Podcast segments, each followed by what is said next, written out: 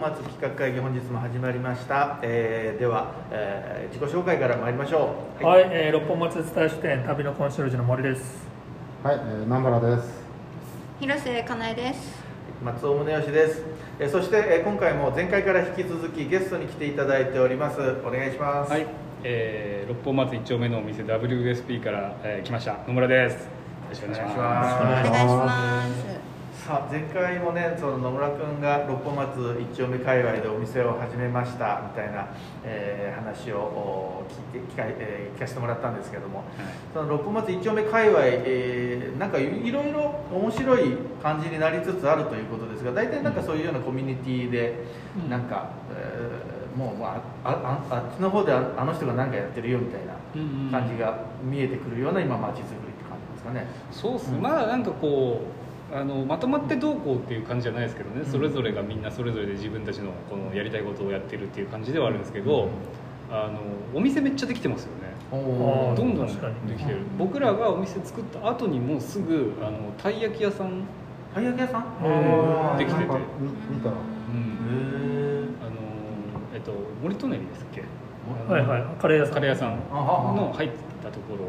ああ、あっちの方もね、小さな店がい店っていうか、そうなんです。建物がいっぱいある。そこ見てなんか六本ポンともう全面対決の。確かに。いや対決を煽りたいですね。たい焼きやろあれ。たい焼きなんかそうたい焼きをこういつもインスタでうん。なんか見て、あれ？六本松たい焼きいやこれは？ってなって、全くでも別だから大丈夫。それを。そのタイミングが野村君のお店ができる頃やったから、もしかしてあ野村こいつたい焼きをやり始めたんだ ややったなこいつ。いや面白いですねあの六本松一丁目界隈と四丁目界隈の全面対決戦争が行われるって怖いですね。でもお店作る時に僕はあのあれですかあのえーまあ、たい焼きはそうですけど、あのカレーとハンバーガーだけはやらないって言って。ああ、それもうあるからね。もうめちゃくちゃあるから。カレー多いもんうん。カレーそうね。確か20軒以上ある。うん。20点以上もあるの？そう。それ第1話の時あそのリアクションそうだ。そうだ新鮮だそんなんあったっけ？同じリアクションいた だきました。いやそっかそうそうそんな話もしてましたよね。今ね、そう。ちなみにね、これこれ。あの野村君の今日ゲストってことで、はいはい。メイドインヘップバー。ンはい。ということでね、はい。でなんかネット見てたら、あのヒップバーンっていうスコーンを作ってるお店があって、えそれお土産に買ってきたんですー、あマジですか？あら。でこれ野間の方野間の方にある、えー、あのえー、何こ老婆の休日っていう。老婆の休日えーとこれあのウルービっていうね宿女がやってるんですよ。おばあちゃんが。宿女が。まあ初老の方がずっと休日じゃん。だからもう休日作り続けてる。隣にあるウルービっていううん。あの和食の店があって、そうすごいなんか美味しい店なんだけど、でそこの同じ中でやってる、その本当にローマの休日が大好きで、ん。オードリー・ヘップバーンが、うん。でそれを貼ってたら、で代表作のレーズンスコーンをあなんか名前付けようって言って、ヒップバーンってつけたらしくて、えでもそのヒップバーンはなかった。あなかったですか？これは人人気商品。そう人気商品だ。これは別ね。あこれ多いですあじゃあいただきますこれほらレ大丈夫ーズンのやですねつが人一番人気で売れ筋だから、うん。でそれが人気でレストラン出してて人気だったから、うん。別に家の改築して、あの新しいそのスコーン専門店を作った、で名前付ける時に、あのオードリー・ヘップバーンが大好きだから、そうあのヒップバーンっていううん。ちなみにえーこのロローバの休日がお店の名前、そのスコーン屋はね。ででヒップバーン。っていうのが今回売り切れてる。レーズンのうんスコーン、老婆はいたんですか？ローバーっていうほど老婆ではなかったけど、夫婦でやられてて、ものすごい感じのいい人の方々だった、よくあのほらあのユニコーンとかのジャケットで服部っていうあの、はいあの買うの、うん。でお父さんの大方とか、いつかね そのメイドインヘップバーンのジャケットに。すごい味のあるね、えファンキー。モンキーベイビー。そうそうそうそう。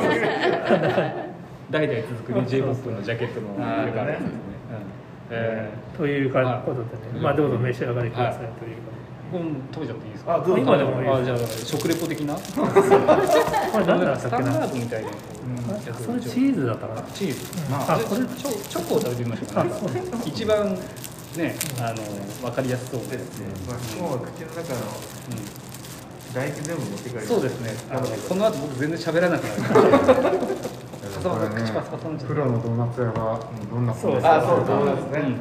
ライバルうん。あ美味しいですこれ軽い。なしっとり系意外と。あそうなんや。いやそれすごいこだわりがある人で、うん。買う時に、うん。まあ、友達というか知り合いにあげるんですよっていう話したら、あのいつですかって言われて、うん。あの2日後ぐらいですって言ったら、うん、だいぶ風味は落ちてますけどあー。っていうねうん。まあそれ作りたてがやっぱり一番美味しいですそう。よね、それあの僕もドーナツ作る時あって、うちのドーナツはあのあれなんです揚げたてで出すんですよ。熱々なんで本当はその場でもうその場で食ってほしいみたいうん。な感じなんですけど、まあお持ち帰りしてね、はい。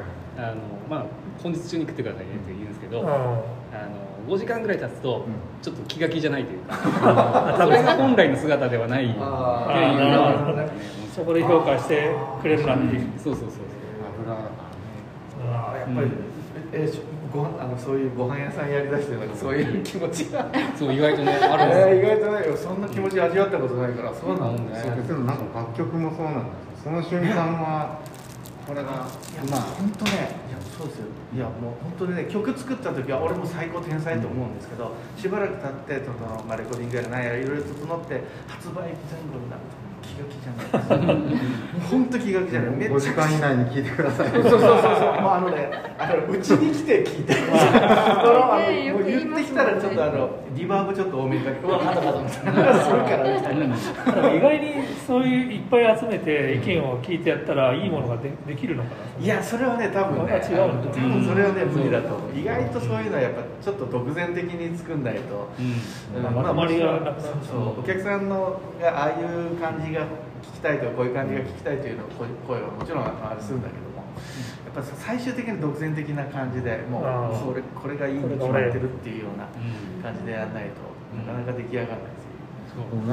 ミミュージシャンの人はいつもこう思ってんのかなって思う時あるんですけどあのなんかこう作品作るじゃないですか。でライブで何回も、下手したら何十年ってなるじゃない、でもその最初の録録音したレコーディングした時の曲ってもっとこうしたらよかったのにっていうのがない方がないんじゃないかなと思って、うん。なんかたまに10年後に同じ作品を丸々撮り直す企画とかあるじゃないもうあれめちゃくちゃいっぱいのバンドにやってほしくて。あこの今うん油を乗り切った状態であのファーストやってほしいとか、はいうのをいつも思うんですけどうん。それミュージシャンにとってはうん。どうどんな感じなんですか？ねいやでもなんか、まあ、あのやり直したいは多分全部の曲に関しては絶対やり直したいし、うん。機会があればそのファーストのレコーディングはやり直したいと思うけど、多分ねうまくいくいかないはね、半々の確率のような気がしますそうですね。ね撮り直しで、うん。あの元よりいいっていうのは、ほとんど聞いたことないですね、うん。うん確かにそれはありますねそう絶対良くなってるはずだからその、うん。やってる側もあこん。なこうしときゃよかったとか、あのもっと技術が上がってるとかあるはずなんだけど、やっぱ撮り直しはなんだろうねなんかねなんかちょっとさっき言ったその、独善的に最初バンで作って、うんその味が薄れていくのかなっていうのかもしれないですね。うんな気がしますね。衝動的なこう勢いとかあると思うんですよね、うん。なんかこうこう何回もやったからこそのこう、うん。僕ライブ版結構好きなんですよそう。そういう意味で。で今蔦屋の店内でずっとストーンズのあれ2000年ぐらいの、はい2005年ぐらいなんかあのマーティン・スコセッシが撮ったはい。映画のやつずっと流してるんですけど、その時にやるジャンピン・ジャック・フラッシュねめちゃくちゃかっこいいですよ。めちゃくちゃかっこいいけどだけどそれストーンズぐらいの域になると、ぱその最初の頃の初期のやつがめっちゃくちゃこういい感じになるっていうところはあるだろうけど、うん。5年10年ではね多分ねそこにはいかないと思うな毎回違いますもんそう。ねだってあれ見よって店で見よってまたあのブラウンシュガーとかやりよ。うアンシュガーとかやりよ。ばでもめちゃくちゃかっこいいって気づいちゃうと弾いてないってそう弾いてない。弾いてないってそうとか思ってそこに行くまではね相当な時間がかかるね。なんかね。録音物とライブはまたちょっと違うですもんね。まあそれもまた違うしね、うん。ライブは良くなるかもしれないうんライブはね確かに。ライブの版の方がいいとかっていうのはうん。あってそれあのそれ俺もチーチープトリックとかライブの方がすごい、うん。ライブアート武道館とかの方がレコーディングもね好きだったりうん。したりとかあるので、そういうのはあるかもしれないけどね野村君はラライブとかやるんですか、僕あれなんですよ。あの一応バンドのメンバーなんですけど、まあ、1曲大体3分から4分5分ぐらいあるじゃないですか、あの3分4分5分をあの楽器弾き続けられないんですよ。何かの病気。なんか途中で面倒くさくなっちゃう。1サビ終わったぐらいで面倒くさくなっちゃう。気すぎちゃう 全部。そうループさせドンると任せる1分間も全部ループさせてる。あとは勝手にやってくれるんですよ最初やってから聞こえる。やろってなるほどね。なんかあれですよ今そのメイドインヘップ版と、そのボートっていうのはああババンドじゃなくてなんかグループそうまあボートでライブやる時もあるんですけど、まあ、10人とかで、あのまあ、基本的にはメイドインヘップバンドバンドとヨールっていうバンドとあと、えーラッパーとか DJ とかが、まあ、それぞれに活動しながら、えーとまあ、それぞれの制作をこう助け合ったりとか、はい。まあえーなんですかね、楽曲提供をし合ったりとか、まあ、たまには一緒にライブやるみたいなとかあとあのサポートすることが多いですね。あのライブやる時に。うん。弾けないのにその3分間。僕はサポートはしない。で す僕はあのあの会場側でこうやって見てあよかったよかったっつって。結構トラックメイキング担当みたいなあそうですね。ん。そうそうそう。あーなるほど。うんなんかいいビート見つけてきていいビート作ってきてうん。あのこれ上上上物みたいな。あーなるほど。うん。あの多分僕が一番あの音楽の知識がないのでその、えっと学術的な。ああ、はい。楽天もそうそうそう。ドレミがよくわかるうん。わかるわからないで言うとみたいな、そうそうあの、ね、コードとかあのリズムのパターンとかって言われても分かんないみたいな感じなんであの逆にそういう人しか分かんない音楽の提供の仕方みたいなのがあると思う。なんかそこ担当みたいな感じですね。どじゃあ今言った中から何か1曲。はい。つなげましたね。もう。Spotify 曲振り。振りしたがる。ちゃんと従る。ねカウントダウンを見てるわけ曲に行きたがる。みんな好きなように話してます。けど俺さんディレクター向きですね えっとねじゃああのボートっていう、えーまあ、グループ、えっと15人ぐらいいるんですけどであのそれこそあのお店の WSP ができた時になんかコンピ作ろうって言ってみんなで適当に曲作って持ち寄って1枚 EP 出そうよっつって出したのがあるんですよ。でその中から、えっとまあ、あの参加メンバーとしてはヨールのトラックメーカーのボケ君っていう子がトラック作ってでトディっていうラッパーがラップしたっていう曲が1曲あるんであのぜひ聴いてください、えーボートで、えーゾンビになっても」です、お送りしたのは、えーボートの EPWSP からですね、えーゾンビになっても」でした、はい、うん。ホームレコーディングは割とホームレコーディングまあそうですね。ホームレコーディングっていうか自自社スタジオ。自社スタジオ。自社スタジオ。ですねなんかあのあれですあの僕ら結構その、まあ、と年齢差いろいろあるんですけど、結構その30代とかはが半分以上いてであのもう10年以上音楽活動やってるやつらが多いんであのもう仲間たちがこう結婚したり子供生まれたり、次のライフステージみたいな感じで、まあだんだんだんだんこうなんかシーンからいなくなっていくじゃないですけど、うん。だんだんこう疎遠になっていくんですよ、あのそういうやつらを見てそれでも俺は音楽をやるぜっていう歌詞です今の。ああー。ゾンビに。ゾンビそうゾンビにになっても。ゾンビになっても音楽続けるよみたいなそういうことですね、いやうん、ボートっていうそのクリエイティブクルーのあの、まあ、根幹の思想が、まあ、とりあえず死ぬまで音楽やってみようやみたいな感じなん。で、うん。まあ、結構テーマソング的な感じかなという、うん。ですね感じ素晴らしいそん。なそん。なボートを率いる野村君のお店ドーナツやドーナツドーナツどん。どん。なふうに食っていただきたいみたいなあどういろいろありますけど。ドーナツにこだわりですかドーナツへのこだわり。ですね。あの思い思いに頼んでいただけれまでドーナツ食ってさっき開けてから5時間以内に食えって。言っていや揚げてからね5分以内に食ってほしいですけど。できねればね。うん。揚げたてがすっげえうまいっていう。そうそうそう。噂やっぱね何でも揚げたてはうまいですね。そばそば。もあそば。三立て。ああそうなんです。三立て。打ちたて茹でたてあなんだっけ？あれ？打ちたて、えー、茹でたて？何だって？だって？何だって？何函館ききだて？それは皆さんで。思い思い。それぞれの家庭が。やまあっぱ台湾とか韓国にねあれだけあのなんですか露店あうんが屋台があるっていう意味がね分かるんですよやっぱ。作りたてが何でもやっぱうまい。なるほど。あーそうですね。なので作りたてとドーナツが食べたいっていう方は食べてみたいっていう方はぜひ。うんヘップドーナツ美味しいなるほどまあだからそういうのをドーナツ買って街歩き的なうん。街、まあ食べ歩きじゃないけど、うん。食べながら六本松の、ね、六本松まあまあ割と公園とかもねこう蔦屋の周辺にもいろいろありますし、うん。そういうとこでちょっとサクッと食ってね、うん。まあ、まあスタバでコーヒーで飲んでみたいなうん。とかもいいかもしれないですね。やっぱそういう街歩き街遊びの一箇所として WSP ね。そういえばそうん。の、今度最初の方からこの六本松企画会議でいつかは六本松でお祭りをやりましょうっていう話をしていてであの六本ポンのあの南君とかうんうんこの前の松岡さんとかうん。呼んでどんなフェスにしようかっていううん。話をしてるんですけどであの出たのがまあステージ立ててそこでやるとかじゃなくて自分たちがも店とかで何か出店とかでその場で出して街をこう周遊徘徊してもらうと。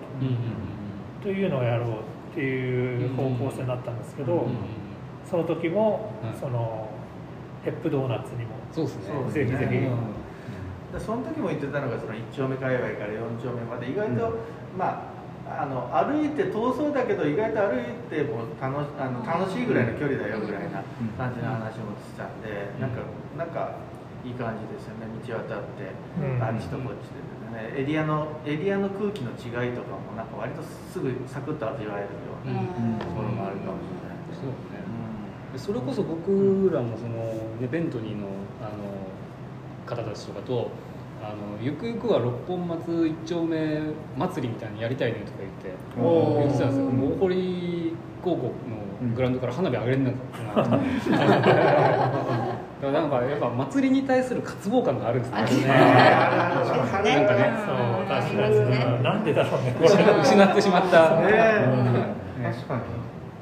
うんだったらその、まあ、タイミング合わせてうんうん。ねそれ今すぐっていう話じゃないから、うんまあ、来年の暖かくなったぐらい。うんうんでその、まあ、4丁目も2丁目も1丁目どこでも六本松の長つくところでうんうんややっていくと、うですよ。その時には野村君にはい1丁目の方でもう存在感を高めていってもらってあそうですねじゃあみんなであのあれを出しかなんか出してこうあいいですね。マシマシいやいやいいですね。そういうですよね。本当。いいよでまあ本当にそういう粉物グランプリ的なね。ロッキーハウス急になんかあれコラボのグランプリがちょっとあれですよねめちゃくちゃ安くなりました。安くなりました。あれ？いやいやそういうのねあるじゃないですか。なんかあの街歩き番組とか。あそうね。ね。そういう そういうようなのもいいんじゃないかそな。れはあれですよ。六本松って家賃は思ったより安かったですか？その。あ一丁目の方はあでもそれでもやっぱ上がってはいるらしいですけどね、うんでもまだその20代ぐらいの人でもあの行けなくはないぐらいの値段帯ではあるので。もちろん役員とかよりは全然安いあ全然全然それはもうあのもう全然安いですね。あったらね気軽に始めれて。ですね。まあある意味今そういうなんていうかさお大手ゼネコンが入りにくい時代というか、動きにくい時代もあるので、うん。まだまだそうやって若い人がこう自主独立みたいな感じでインディインディーズなスピリットでやれるような、あのあれやるんじゃないかなっていう気がしますね。うん。六本松まだまだね。うん。なんかえ近くのなんかそのガレージさっき言ってたああ、うん。なんかねビールの工房ができるとかできないとかみたいな話とかも聞きますしね、だからまだあれじゃないですかその、えー、と新しい店は多分どんどんできるんじゃないですかね、うんなんか工事してる家とかもめっちゃ多いんですよ。あそうなんであそこ何ができるんだろうねみたいなのうんがね、まあ、何軒かあるんで、うん。楽しみですね。うん。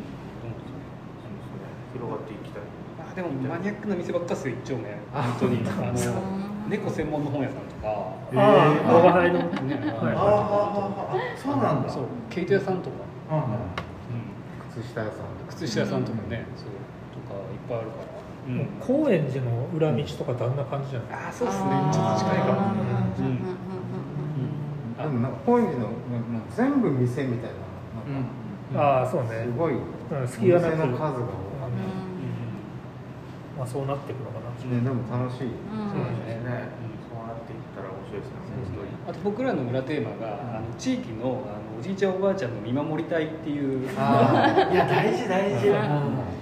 そうちょあの WSP の横のあのおばあちゃんが住んでるんですけど、まあもうかなりもう多分8090ぐらいの方な。んですよもうこのおばあちゃんがそのねあの孤独にねこう何かねあの焦点されたりしないように僕らもねあのねあ今日もね元気だねみたいな、うん、感じで見守っていこうっていうのがやっぱ裏テーマですね、ソフトドーナツを差し入れうん、体に悪い。あ刺激的かもしれないもしかしたらだったら柔らかい。体にいいドーナツ体にいいですね米粉とかで作るドーナツ。豆腐ドーナツでこれでね、うん。焼きドーナツをね、し入れしたりしてそういうのを作りましたね。そういうあったかいねですね。そうベベーグルってよくなんか食事とかに使うじゃないですか、はいあのサーモン挟んだりして、ドーナツでそれできるのかなっていうなんか食事のドーナツっていう。ちょうどね、それもね、あの昨日それこそ言ってたんですよ。あの北九州に僕 OCM っていう好きなサンドイッチ屋があって、で、あのそこをね、あの WSP のメンバーでみんなで食べに行ったんですよ。で、これドーナツでもできんじゃないみたいな話が出たんで、うんそのうちやってみることですね。でもなんかあななくないでもロシアのピロシキとかああそうかそうあれ？でもかそうですね。ドーナツっていうなんかその揚げた揚げたものとパンの中に。具材。ああそうかそうかいける気がしますね。むっちゃんまんじゅう的な？そうですね。おばあちゃんたちにねなんか梅干しとか挟んであげたら。梅干しか。すごいな。梅干しねうん。まあアミノ酸的な。もっとおしゃれなやつじゃないとね。まあでも梅はちょっとあの工夫次第ですごいなんかこう美味しいなんかシュッとした感じの食べ物になりそうですけど。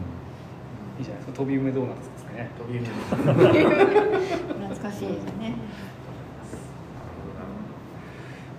まあ今後ねそうやってあの六本松本当に増えてますので、うん。お祭り的なものがいつできるんでしょうね、ねまあ来春か来週5月ぐらいですね。ビールビール屋さんできてたらいいですねあその時ビール持ちながらみんなうん。うろうろして、うん。あったかい時に。田中精肉店で焼肉ができるようになってたらね、いいですね。ああそうですね。うあそこすごいお客さん。ん今。あそこはもうすごいですね。めちゃめちゃすごい。なんか人が10倍ぐらいになってた。ね。そそう。う。10人ぐらい。ね人が10人。前なんかワンワンオ10人ぐらいっつったよワンオペ、もともとワンオペだった。もともとすごい忙しそうにしてたけど、確かに。ね忙しそうな時に行ったらそっけなかった。あれ最初だったからねまあいずれおそらくドーナツ屋さんもうん。そうなるんじゃないかと思う、そうですね。それまでに精進しておきます。なるほど。ということではい、じゃあまあそういったところでございまして、えー前回、えーそれから今回とお野村えー翔吾君に、えー来ていただいて六本松のこれからそして、えーボートのこれからをいろいろ語っていただきましたえーこのメンバーでいろいろなお祭り企画もできたらいいなと思っております。そんなところでございまして本日は、えー終了でございます。ありがとうございました。ありがとうございました